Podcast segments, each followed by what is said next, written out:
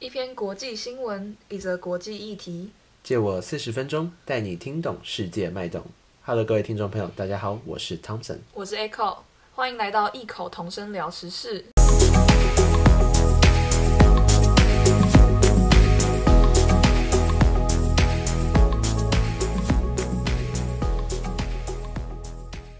OK，我们今天终于来到我们第一集正式的正式的第一集，对上礼拜。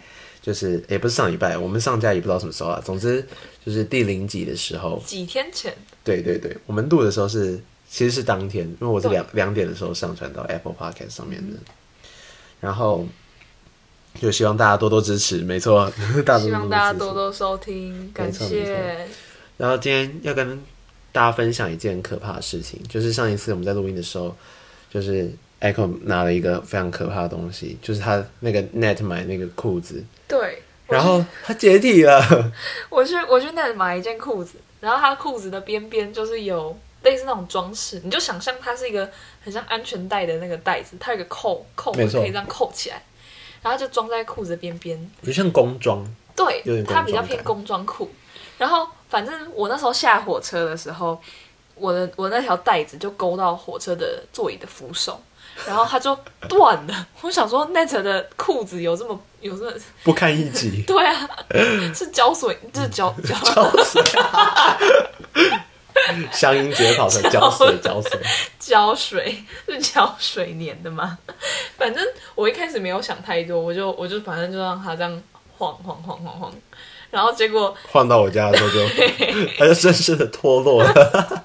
我没有想到它有一半就是会脱落，然后结果那条带子就直接、啊、直接掉在那个 Thompson 他们家，然后就直接丢在我们家客厅。然后我送你出去之后，我想说，我一回来，然后说，哎，这这还有还有留纪念品这样子。哦，跟大家报告一下，就是我们今天录影时间二一八，晚上可以买一波。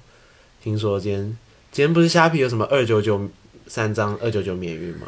还是你没有 get 到这个东西？不是啊，我没有在网购啊。你没有在网购？对啊，我物欲很低，我只会买公仔而已。这叫物欲很低吗？不是公仔以外的东西，我完全不会买。哦，真的吗？就是很多人，很多女生不是哎、欸，也不也不限定于女生嘛，买鞋子啊，买衣服啊，从虾皮上买那种什么，就是桌上的那种小摆饰。你不是买过那只很好捏的无尾熊啊？不是无尾熊，北极熊。没有，那是扭蛋扭到哦，就是那时候蛮疯扭蛋的，但后来发现日本的扭蛋比较好扭，台湾的扭蛋就比较少，应该说比较比较少，我会喜欢或是可爱的。他们都是一种走一种很荒谬的风格。对啊，然后我还就是还有那种什么，就是很拟真的蜥蜴吊饰。一点都不讨喜 哎、欸，那很酷哎、欸，我就直接扭了一个。对啊，我没有，我就我就我就很少网购，我网购大概就只有书而已，我只会买书，对对对，就是书对其他其他就是文具啊、化妆，我也没有在化化妆品。哎、欸，我但我觉得我我不是我不是刻意要嘴什么人，但是买那种就是摆饰，我知道很可爱，真的很可爱，但是。可不可以不要就是一次就是大概三笔订单下来，然后呢，全部都是那个就是小摆饰，然后你就放在那里让它长灰尘。对，就不然摆饰的功能除了沾灰尘还可以干嘛？你不然你你要不要问问你的公仔们？哎、欸，不是，那不一样。哎、欸，对我我我自己买我自己买那么多公仔，好像也不能。你你的那个 I G 的现实动态上面都有说，就是哦，我我我我不应该买，但是你还是很可爱，我就把你买了。对啊，我上次真的把它看成他那个那个他是初音嘛？他是不然他到底是什么？他是他是初音，我我完全没有在封初音。OK，所以就是。聊到刚才那个初音的那个鲤鱼，那不是鲤鱼，它是不是长得像两个头发？是它的头发太长了，它需要用手这样把它拿起来。OK，它不像鱼，我知道你有回我先动，有个智障的，真的。啊，那我觉得我们差不多了。对，我们应该要要进入一下正题。今天呃，今天要跟大家讨论的新闻是加拿大司机抗议疫苗接种强制令。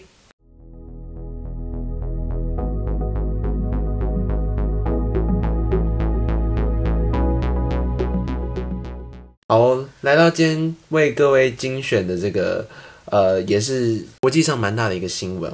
Echo 跟我提到的时候，算是一个蛮好一个切入疫情的一个时事。嗯，就是这个加拿大司机抗议疫苗接种强制令。尤其是我们得知这个新闻的时间，嗯，蛮早的，但是现在有多更多不同的发展。对，那我们先大家来认识一下几个重要的 keywords 吧。好，来第一个关键是关键。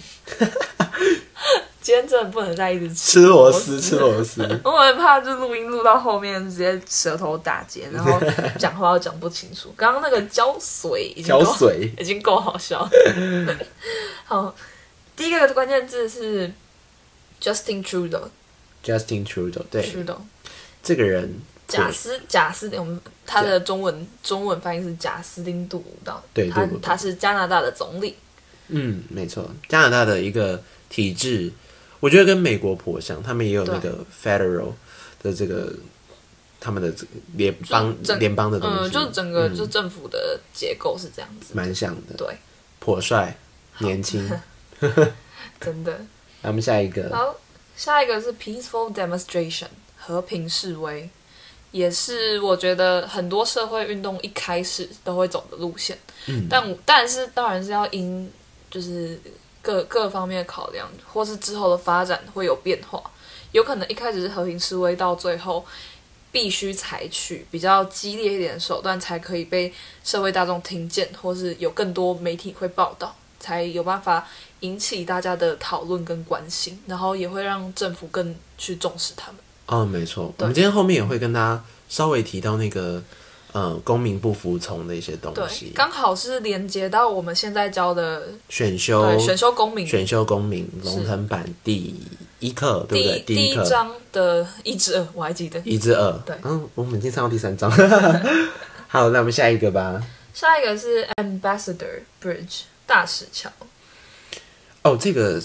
会提到这个东西，因为它其实不算是一个大家都必须知道的字，但是对于这个新闻就很重要。就对于这个事件其实蛮重要的，因为呃，发生的地方，对抗议者们，他们是他们就是反对强制打疫苗的这些人，特别是这些卡车司机，司他们在呃他们在二月七号的时候，他们他们是封锁了连接。美国密西根州底特就是从底特律到加拿大加拿大的那座桥叫大石桥。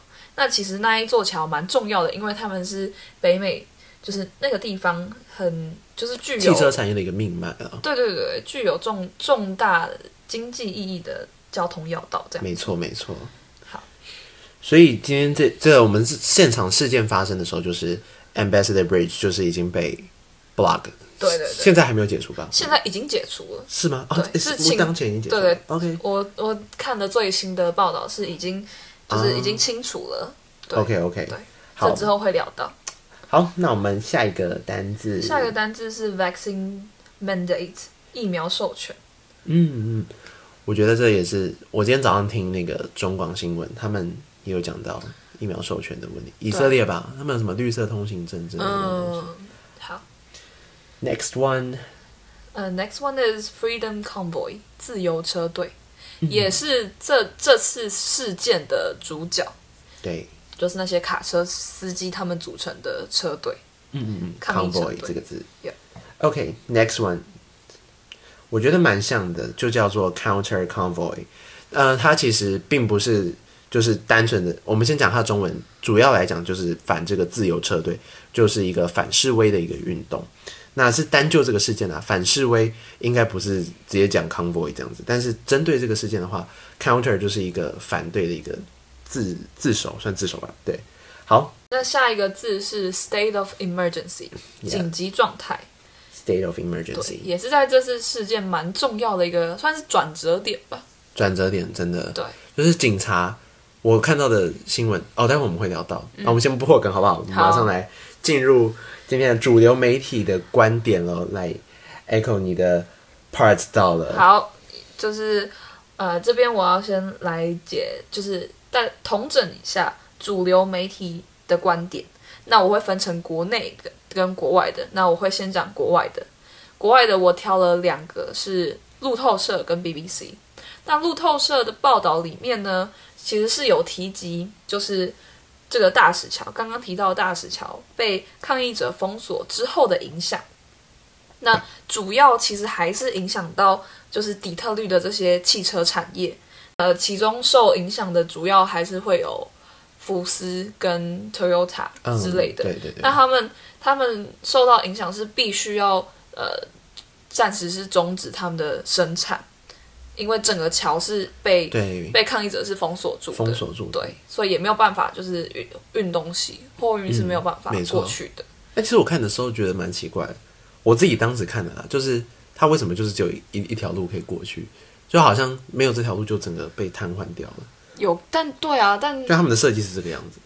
对，或是有可能我在猜啦，有可能是有其他路，只是比较不好走，或是比较小条，或是比较不好到，或路比较远。就像就像那些台南的知道，就不会比永大路还要。对。OK。那他接呃路透社接着也有提到，就是抗议者诉求的变化，因为一开始当然是针对就是疫苗接种强制令嘛。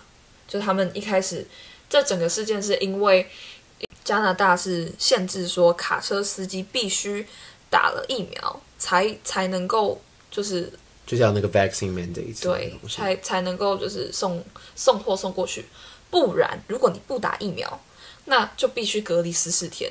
那隔离这十四天。一样是等于卡车司机没有办法工作嘛？没错，对，他需要可能需要部分负担，就是住防疫旅馆的钱，或是隔离的钱。嗯、那同时他又没有薪水，没有工作的收入来源，那所以他们才会有这样子的抗议活动。那一开始当然就是针对这个强制接种令，他们十分不满。嗯、但其实后来，后来他们甚至还对碳税，就是路透社有提到是。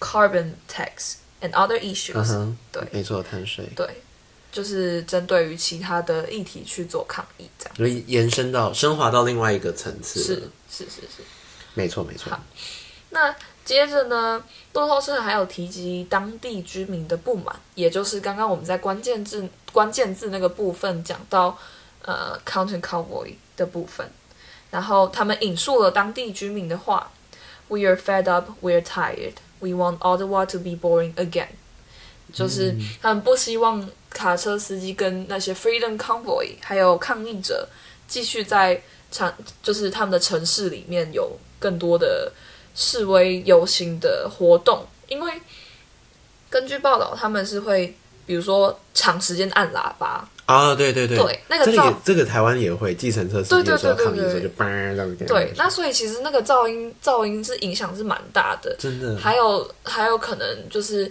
抗议也会引起比较多的纷争，这样子。就比如说抗议者跟当地居民的一些冲突，他们就直接挡在马路中间，就不让人家过去。没错，对。我觉得还有一个是那个空屋的问题，我有看到，对对对，他们就是因为你车子停在那边，你要发动嘛。那就会就会有碳排的问题，你说空气变得很糟糕。对，所以对当地居民还是会有一定程度的影响。没错。嗯，好，那路透社最后还有点出经济面的报道，其实也就是一些呃经济上的亏损，对经济上的损失这样子。然后补充一点，刚才刚才有一个小口误了，福是福特不是福斯 Ford Ford Motor，哦，没事没事没事。跟大家澄清一下，不想给你打错误的讯息，没事的。更正一下。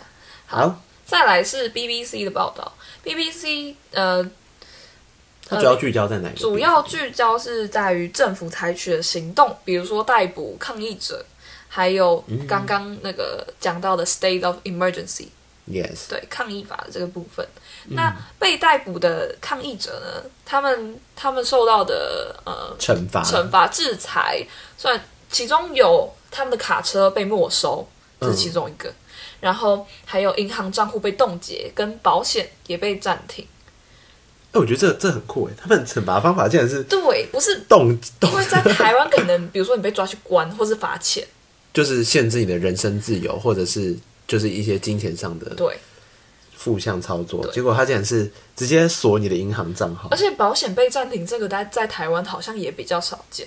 对，我不是我，我们应该是没有这种，不会，这是这是合理的吗？应该是不行的。对啊，不会不会有这种就是惩处的手段这样子。嗯嗯，还蛮特别的。嗯，OK。那呃，国外的部分讲完了，那再来讲讲国内的报道是怎么样。那国内报道，嗯、呃，我我我自己看了中央通讯社、联合报、中时跟自由时报，那这这几间媒体。就是算台湾的主流媒体，但其实他们的、嗯、呃立场是算是蛮一致的。对，但但也是因为呃这件事这件事本身对台湾来说不会有太大的利益影响不大，对对，所以还是呃就是这几间报社的这几间报社媒体的立场都还是客观，但是其实是偏向政府一点点，偏向政府一点。对，像自由时自由时报的话，对于当对于示威活动采取可能比较负面的态度。那同时也会提及当地居民的不满，那我认为这是客观的一个平衡报道。然后，但是他们也报道了呃示威者一些比较极端的示威手段。那、嗯、呃这边这边有 quote quote 就是引用一下《自由时报》所写的，就是一人驾驶自家的车子冲撞示威群众。哦、oh,，really？对，然后你有听到有人受伤这件事吗？有，但但我其实不意外，因为这种示威活动本来就是，呃，虽然说它是以非暴力的为主嘛，没错，就是游行，但其实还是会有一些意外，可能是意外，或者是刚刚讲冲突嘛会产生。嗯，对。然后《自由时报》也写到说，另一名官员也形容。这个团体已对我们的民主构成威胁。我们所看到的一切已不仅是渥太华式的问题，而是全国性的乱象。这简直太疯狂了。所以，以上就是嗯、呃，对于国内外主流媒体的观点整理。OK，我觉得听完刚才 Echo 讲，就是 Echo 讲，对不起，Echo 讲，Echo 讲，就是刚才听完之后，我觉得说，哎，其实国内跟国外的那个。口径其实不见，我觉得国外的那个叙述啊，我觉得台湾的应该多少都是看来的。对，因为其实，嗯，说真的，我我周边的人啊，对这个时事的了解其实蛮少的。因为我们公民老师有稍微提到一点点，但是我就会觉得说，呃，在对台湾没有特别大的事情，因为这个事情其实在国外是蛮严重的。北美，北美就是简直就是。轰动整个渥太华，你看人家都人家都紧急命令的，在台湾里面这是一件 big issue。对，真的。那你不要讲讲紧急命令有什么特别？因为紧急命令听起来好像就只是一个命令而已。那为什么它会是这个事件的有点像是转折点？我觉得是转捩点的原因是因为。呃，我看到的是，应该是今天早上我看到哦。待会我要整理，我要整理小众媒体的观点。我挑了两个报社，一个是那个半岛电视台，前前几集跟大家谈过这个卡达，它主要是以中东的视角来跟大家聊聊整个世界。另外一个是加拿大当地的电视台，是 CBC 加拿大广播电视，不不不不，未未来是罗斯，大家一起吃螺丝。CBC 加拿大广播电视台，那。我是在半岛电视台上面看到的，就是这个，他们是整理用了一个字叫做呃 never used，它是 hyphen 连接起来的一个复合形容词，就说呃总理没有用过这个，没有用过这个权，没有用过这个权限。现任总理，现任总理他目前都没有使用过，是第一次在他的任期之内去使用了这个紧急紧急，就是陷入一个 emergency state，emergency 呃 state of emergency。就是他正式进入了一个紧张状况，有点像是呃日本，如果就是他们的市政厅可能就会，就是如果疫情太严峻的时候，他们就会发布就是能进入三级警戒啊，对，或者我不知道他们那个他们的那个 level 是怎么算的，但是其实就蛮像的，就是当一个国家陷入了一个已经脱离掌控的局面，民主的权利必须收回，就是你的大家都知道加拿大的那个民主应该是。很进步的嘛，下面就是老美的，那这个民民主的推动应该是非常盛行的，所以其实他们拥有非常高度的自由，他们可以上街抗议，然后甚至当然民怨是有了，但是其实政府能拿他们怎么样？我们现在听下来，不知道听众朋友有没有分清楚三个角色？第一个就是政府，呃，包括安大略省的呃省长，还有杜鲁道，就是他们整个国家的总理，还有。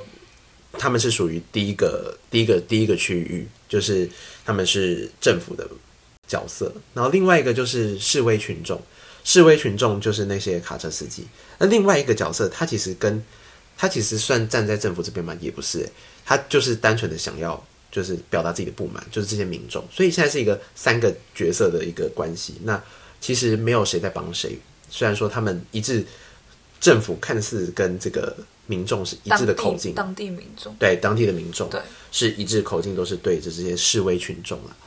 所以我觉得说，呃，民主在被收回这件事情，就需要独裁的介入。我觉得紧急命令算是一种民主间的独裁，就是你可以掌控很多事情，嗯，总统说了算这样子。对，所以这个转捩点的原因就是，总统只要下这个这这个东西，他的联邦军队就是呃他的 police 就是有足够的权力去对他做出更深或是能让他终止这个。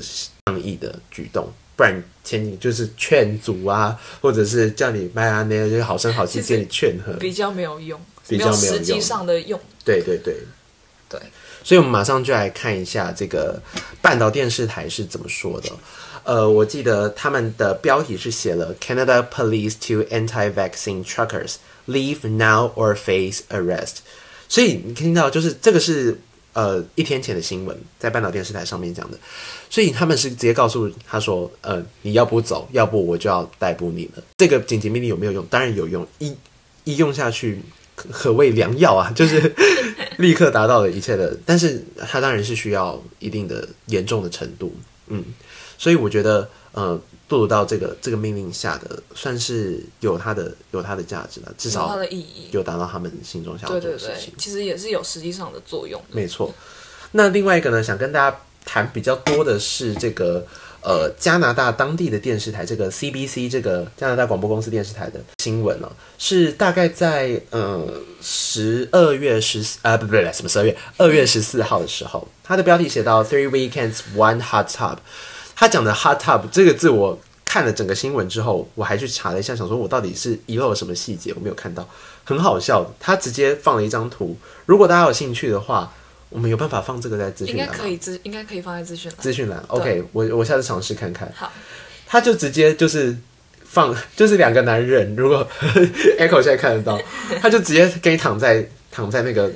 那个货车旁边，他就弄了一个充气式的澡盆，浴缸、欸，对对对，浴缸，他在那边洗洗。三温暖，三温暖，真的，因为现在现在应该蛮冷的，对不对？对，加拿大现在二月应该很冷，纬度这么高，对啊。然后看到这个白烟袅袅这样子，所以 one hot one hot tub 就是在讲这个加拿大的这个这个司机们就在那边给他泡澡泡起来这样子，所以其实场面也是蛮好笑的。那加拿大警察能拿他怎么办？在这个，因为十四号的时候好像还没有下这个命令，对，所以其实他们好像真不能拿他们怎么样，所以他们就那边泡澡啊，然后呃挑衅啊，然后按喇叭什么，他们其实都都真的没有办法，什么事都做出来，对，就是束手无策，然后警察束手无策，然后示威者为所欲为，然后这一篇新闻呢，其实聊蛮多的是在讲到这个呃反对。就是去反对这些示威者的东西，呃，民众啊，民众去反对示威者的东西。那他其实我大概抓了他的脉络，我阅读完整个英文的文本之后，我觉得他没有特别的明确要去说他到底是支持还是反对，但是我觉得他有想要强调一个，就是现场的气氛没有想象中这么这么的紧绷，就是不是那种。一一触即发的感觉，就是就是大家剑拔弩张的，对，剑拔弩张，那鸡蛋都要丢起来这样子。其实我觉得没有到这个程度。你看他们还可以很 chill 这边泡澡什么的，然后还弄一个马桶跟他说：“你的罚单就放那里就好了。”这样子。所以我觉得其实当现场的气氛，呃，也有人说到，不知道是警察还是安大略省的人，就有说到说，其实示威者蛮和平的，就是他并没有做出非常逾矩的举动，除了。按个喇叭什么的，他没有，也没有去恶意的去伤人，但是可能紧急命令出来之后，整个整个东西就变了，所以我真的觉得蛮认同你刚才说，就是这个紧急命令一下之后，就是 totally different story 这样子。Yeah. OK，那大概是帮大家整理一下，了解整个故事的脉络，对，整个事件的发生过程。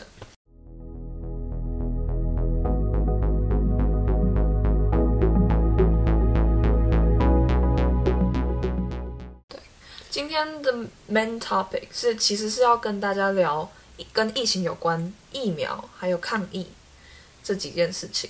没错。那还有分享一些我们我们个人就是对这这件事的观点，这样子。没错没错。好，那嗯，对于疫苗强制令，就是这个这整个政策的话，呃，我其实有跟我自就是我我自己的同学这边 shout out shout out to 我的同学一下，他提供了他他提供给我一些蛮有趣的观点，这样子。嗯嗯嗯。就是你大概分成几个面向？好，就是分分成嗯呃，呃整个比如说整个国家的人民的嗯、呃、要说民族性吗？或是国家的氛围、嗯、这样子，然后也分成。也分成就是呃示威游行对当地居民的影响这样子。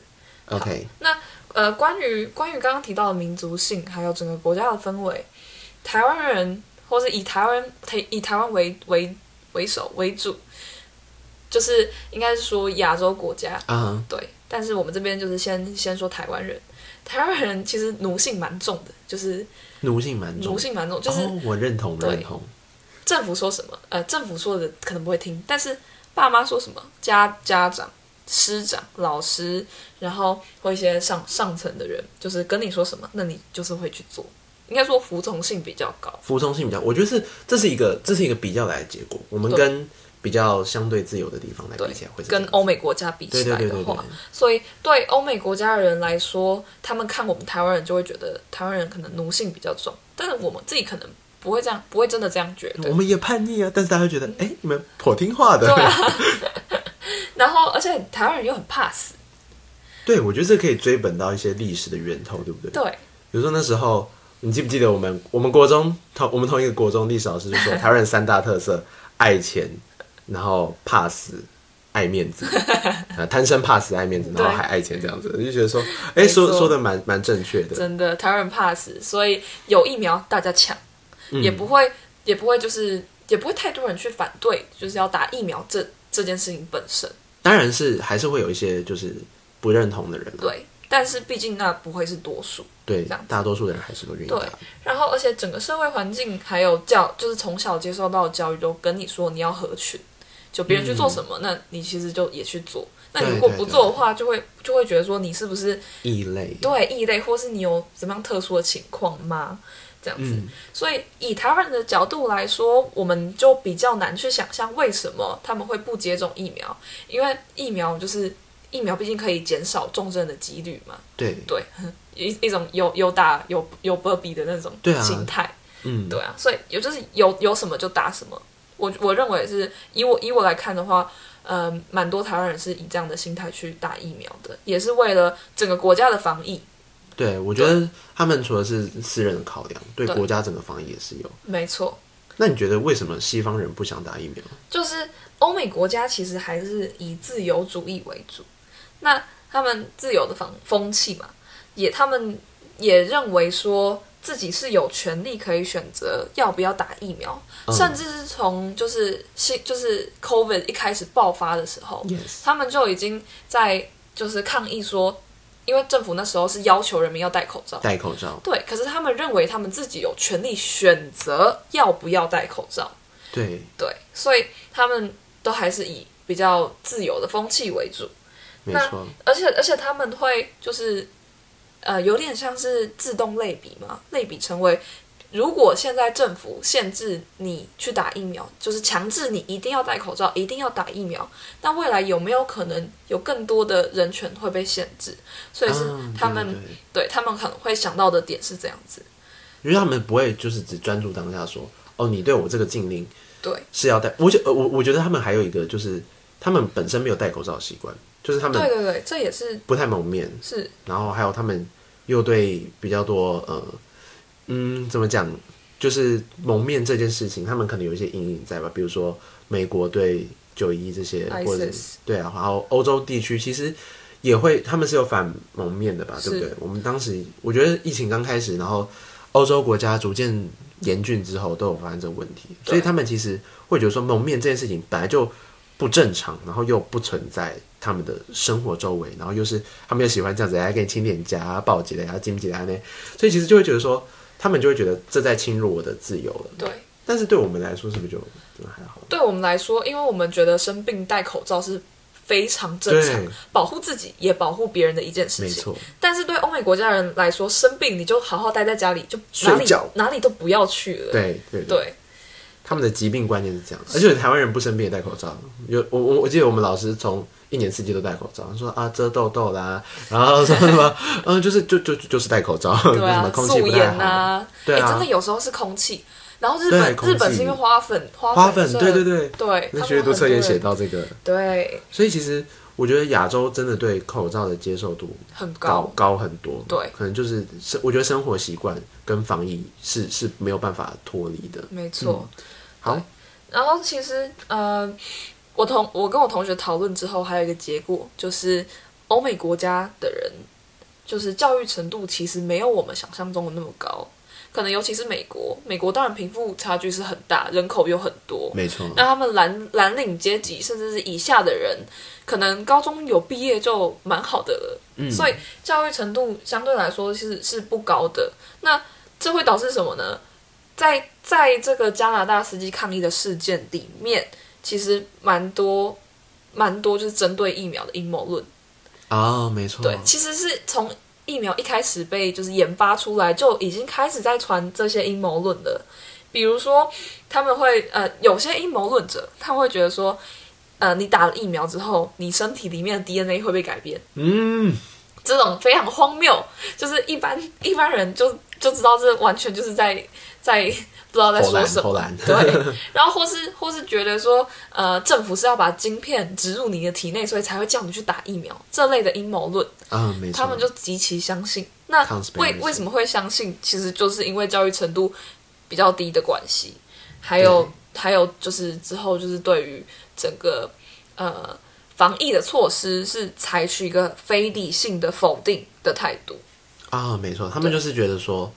嗯，平常他他可能不喜欢这件事情，那有人有一个理由，或者给他一个给他一个借口，就是告诉他说，哎、欸，这是一个阴谋，一个 conspiracy，这样子你就是有了一个理论，就觉得说，哦，我很合理，然后就会开始去张扬这样子的东西。然后大家没你说教育程度低嘛，所以他们可能对讯息的真实性的判断，还有一些就是呃讯息的来源的正不正确，我觉得这样子的都是受到一些。文化资本、教育资本的差距上的问题。对，我记得那时候那个谁，Nicki，Nicki Minaj，大家知道吗？饶舌歌手，哎呦，Young Money 那个，他生了孩子。然后那时候我看到那个新闻，我真是吓爆哎！他说他的哥哥还是表哥，我不知道，就是他要娶娶了一个娶娇妻，然后打了那个 COVID 的疫苗之后，他就他就阳痿了，然后。然后还还是他，他就他就性功能失去，还是有障碍，还是减弱之类的。嗯，and his wife is gone，就是 就是他就跑了这样子。我想说，那那应该不是真爱吧？我不知道。总之，他就是大大的在 Twitter 上面讲说他他有多反对这个 COVID vaccine 这件事情。我就觉得，嗨，是不是真的会这样？我真的我不知道啊。不要讲一讲，我真的怀疑。可能，但是但。好吧，这听起来其实有点荒谬，真的蛮荒谬的。对啊，他的他的他的影响竟然是竟然是性功能，我真是觉得 十分的令人难以理解。好吧，我觉得这是一个蛮 蛮蛮的例子。啊、题外话，没错没错。OK，那接下来我们你你第二个面向想要跟大家谈的是什么？第二个面向其实是想要谈就是示威游行本身对当地居民的影响，因为我们刚刚在同整就是各个媒体。就是都都是有提到当地居民的不满还有愤怒这样子，然后其实就就可以连接到我们这学期选修公民的呃第一章是有关于公民不服从，公民不服从，对，公民不服从的的观念。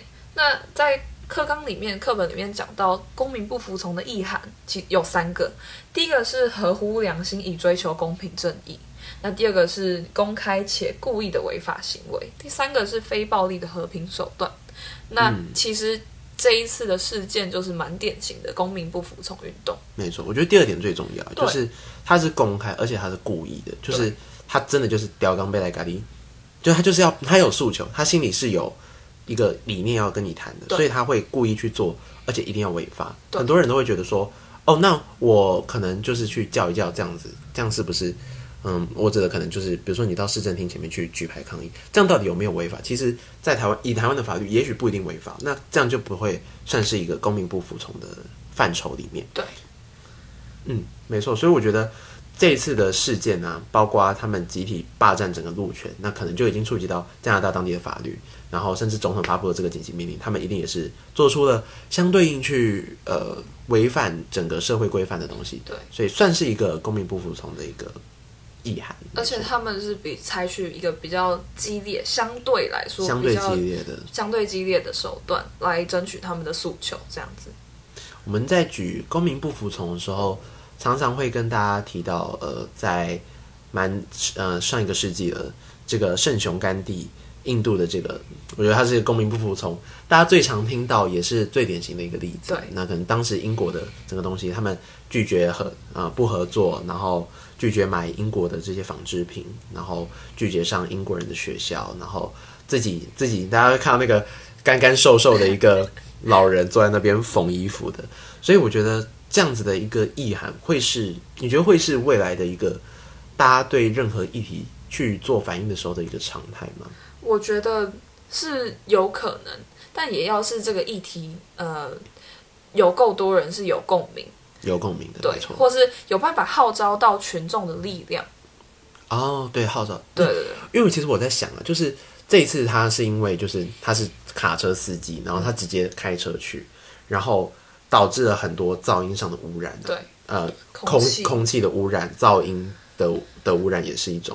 所以其实它带来了太多会影响其他人的事情。那如果我们今天换一个方式好了，比如说，呃，我们帮这些帮这些 trackers 来想一下，帮他们想一个 new plan，就是如果我们今天是不不不不开引擎，然后我就是踩底的掐来的啊你。就是我就什么都不干，我没有要，我没有要，我我我是熄火的，或者是说你甚至不开车，你就是你反，但是你就是直接就是人人群，人群占据，嗯，有没有可能得到更多当地民众的一个响应？可是，嗯、呃，如果要得到当地民众的响应，我认为在这件事、这件这个事件来说有点困难，因为毕竟当地民众的权益。就是没有因为这个疫苗禁令而被影响，对、哦、对对对对，所以被被影响主要都还是卡车司机，因为他们要通过国门，然后就是一直要不断的在那边十四天十四天这样子，因为十四天算是相对蛮长的一个两个礼拜，所以他们能够工作就可能你把假日扣掉，那就十天了。对对，所以影响生计真的是蛮严重的事情。是，我觉得嗯，我会这样想是因为说。我我觉得他们这个行动啊，就是他们的出发点，可能当初，因为当时我看到新闻一出来的时候，就是你当时跟我提到这个新闻，我当时真的没有看过，我就去立刻找了一下当时的一些新闻报道，其实大部分还算正向，就是没有没有没有很多人说就是这些司机有什么不对，但是他开始去瘫痪一些经济啊，他开始去霸占整个道路，我觉得。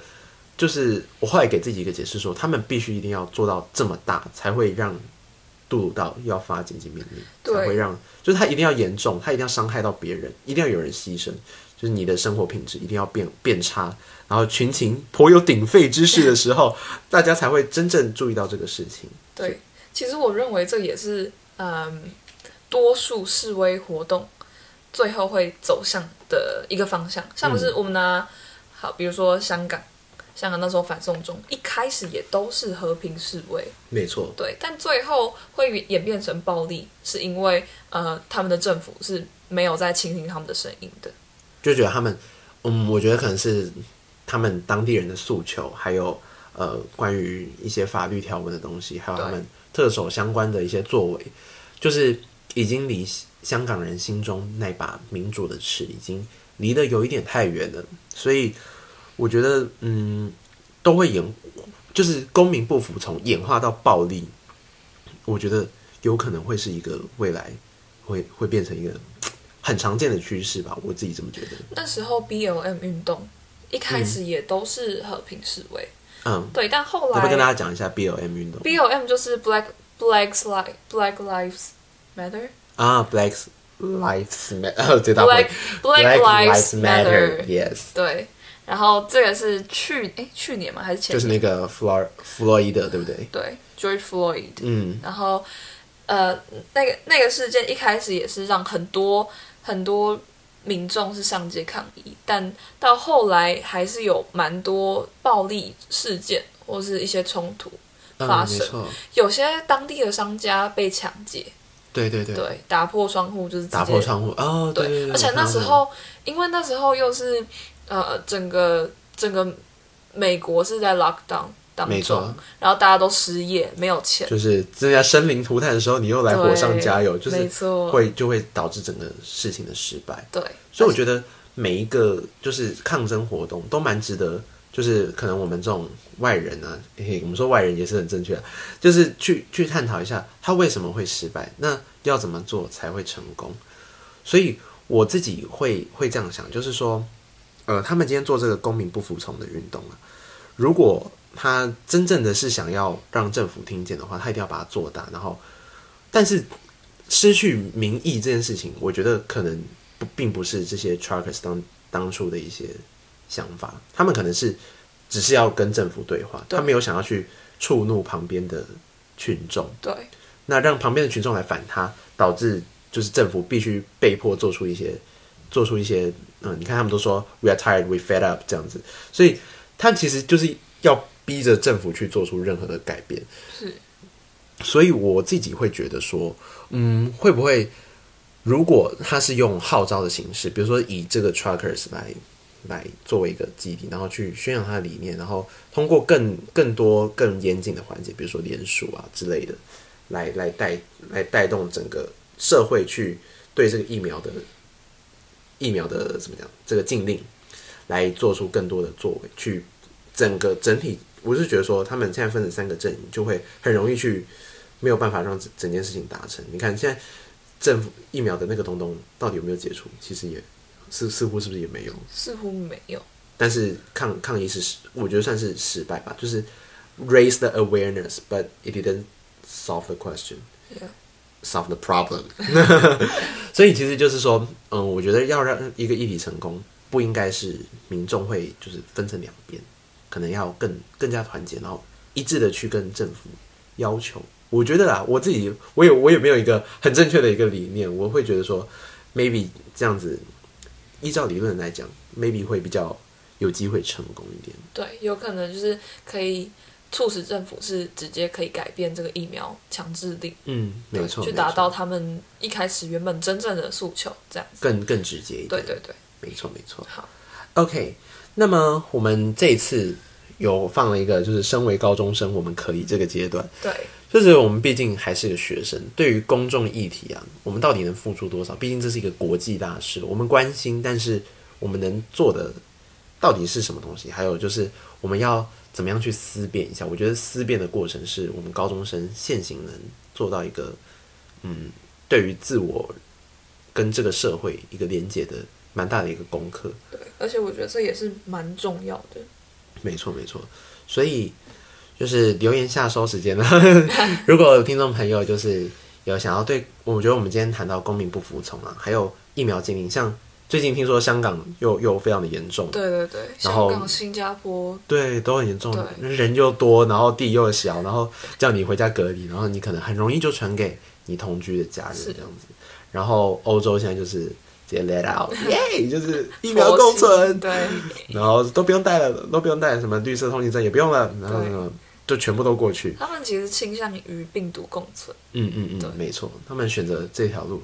那台湾又可以守多久呢？大家都可以针对疫苗啊，还有关于抗争这两个，我觉得今年算是直接排行榜冲上前面，对，上热搜上热搜的这个 这个议题来跟我们一起互动互动哦。OK，好了，我们今天的节目差不多要在这里画下句点，希望有启发大家一些对国际时事的醒思，也希望带给你更多的观点。期待很快就能跟大家再见面喽。Alright, I guess this is the end of our first episode. Thanks for your listening and hope to meet you guys on here soon. Bye. Bye bye.